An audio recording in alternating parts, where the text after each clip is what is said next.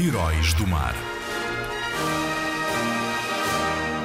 João de Barros, mais um valente herói do mar. No início do século XVI, exerceu cargos importantíssimos ligados ao ultramar português.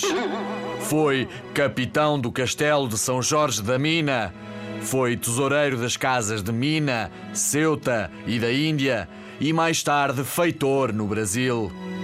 Recebeu um lote de capitania no Maranhão e de capitania no Rio Grande. Mais um enorme e bravíssimo que não pode ser esquecido. O teu lugar no padrão dos descobrimentos é bem merecido.